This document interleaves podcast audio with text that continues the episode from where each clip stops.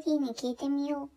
この番組では皆様からの疑問に私リリーが答えていきます。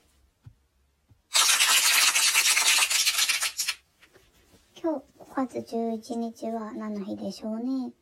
今日はご当地キャラの日です。5と10、5と、とですね。あと1、5と1みたいな。日本人って語呂が好きですよね。ご当地キャラ、何を思い浮かべるでしょうかね。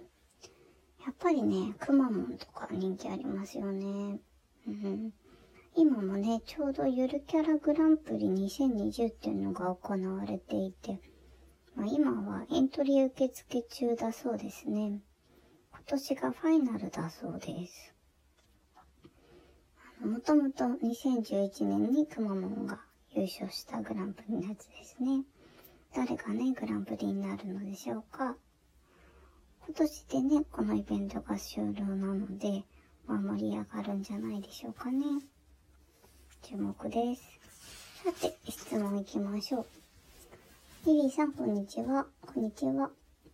この間、リリーさんのファッションに関してお話ありましたけど、リリーさんにとっておしゃれだなと思う人が大体持っているものって何ですか？教えてください。ありがとうございます。スニーカーの話をした時のことかな。うん。さあ、おしゃれだなと思う人。あの、学生の時は、バーバリーのマフラーしてるとか、CK、カルバンクラインですね。の香水持ってるとかありましたね。すごいおしゃれに見えましたけど、今だったら、ディーンデルーカのお弁当バッグって言うんですかね。あれ持ってる人ってやっぱりおしゃれ感ありませんか？こう、さりげなくこだわってます、みたいな。あと、ピアス。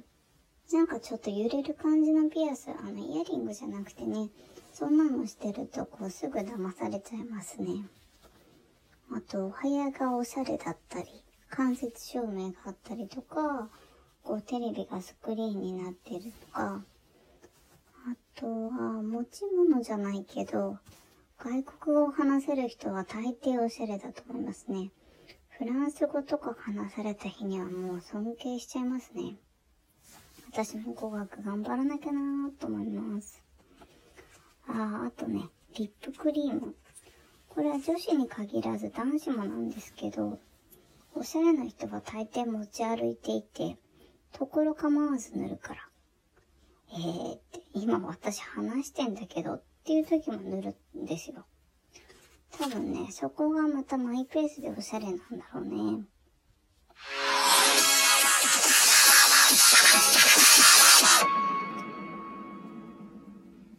昔からね、考えたらだいぶおしゃれというポイントって変わってきたような気がします。皆さんにとってのおしゃれポイントはどのようなことでしょうか？メッセージお待ちしてます。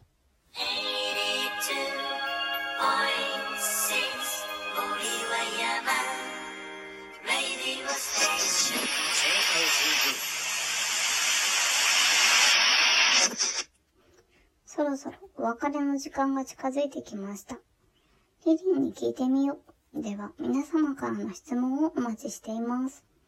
自粛期間中の相談や自慢、家の中にある疑問、宇宙のような壮大なハテナまで何でもお寄せください。